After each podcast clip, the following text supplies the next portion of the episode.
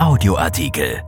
AOK-Report Gesundheitsgefahr Berufspendeln. Etwa die Hälfte der Berufstätigen, die in der Nähe großer Städte leben, muss pendeln. Die AOK Rheinland-Hamburg warnt vor Gesundheitsgefahren und rät zum in der Corona-Krise erprobten Homeoffice. Der Gesundheitsreport zeigt zudem den Zusammenhang zwischen Einkommen und Gesundheit. Von Eva Quadbeck. Die AOK Rheinland-Hamburg hat davor gewarnt, dass das tägliche Pendeln zur Arbeit Stress und Krankheiten auslösen kann.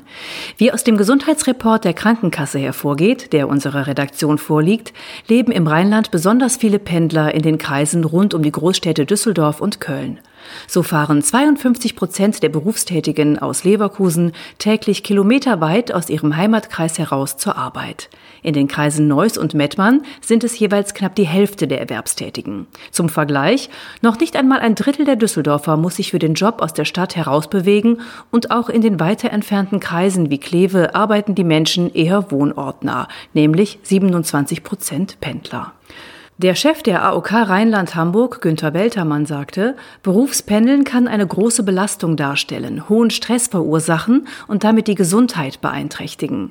Lange Fahrzeiten, Staus und ein überfülltes ÖPNV tragen dazu bei.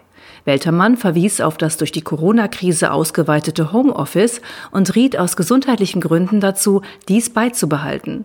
Er sagte, es ist ratsam, an diese Strategie anzuknüpfen, um die täglich aufgewendete Zeit für den Arbeitsweg und die damit einhergehende Belastung der Mitarbeiter zu reduzieren. Nach einer Erhebung des Bitkom-Verbandes arbeitet seit Mitte März infolge der Pandemie knapp jeder zweite Beschäftigte ganz oder teilweise im Homeoffice.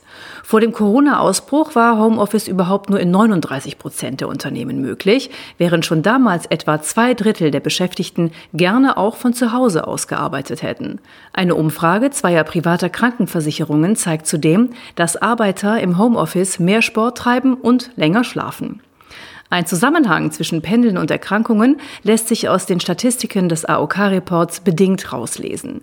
So liegen in Leverkusen, Duisburg und Oberhausen sowohl die Zahl der Herzpatienten wie auch die Zahl der Pendler deutlich über dem Durchschnitt. Für die Pendlerkreise Neuss und Mettmann gilt dies aber nicht. Eindeutiger ist nach wie vor der Zusammenhang zwischen Gesundheit und sozialem Status. So weisen 14 Prozent der Hartz-IV-Empfänger im Rheinland Adipositas auf. Von den Arbeitnehmern sind es knapp 11 Prozent. Die meisten Dicken leben übrigens im Kreis Aachen mit 15 Prozent Adipositas-Anteil an der Bevölkerung. Auch in Remscheid 15,4, Leverkusen 14,7 und Mönchengladbach 14,8 sind die Zahlen hoch. Ein ähnliches Bild zeigt sich bei weiteren Zivilisationskrankheiten. 9,3 Prozent der Hartz-IV-Empfänger im Rheinland leiden an Diabetes Typ 2. Bei den Arbeitnehmern sind es nur 5,6 Prozent. Asthma wurde bei 7,5 Prozent der Langzeitarbeitslosen, aber nur bei 5,8 Prozent der Beschäftigten diagnostiziert. Die Lebenserwartung ist in Bonn und im Bergischen Land sowie in Aachen besonders hoch, während Duisburg, Oberhausen und Essen die Schlusslichter bilden. So werden Frauen in Bonn im Schnitt 83,7 Jahre alt, in Duisburg sind es nur 81,5. Männer im Rheinisch-Bergischen Kreis erreichen im Schnitt 79,7 Jahre, in Oberhausen nur 76,4 Jahre. In Düsseldorf leben Frauen übrigens 82,9 Jahre und Männer 78,5.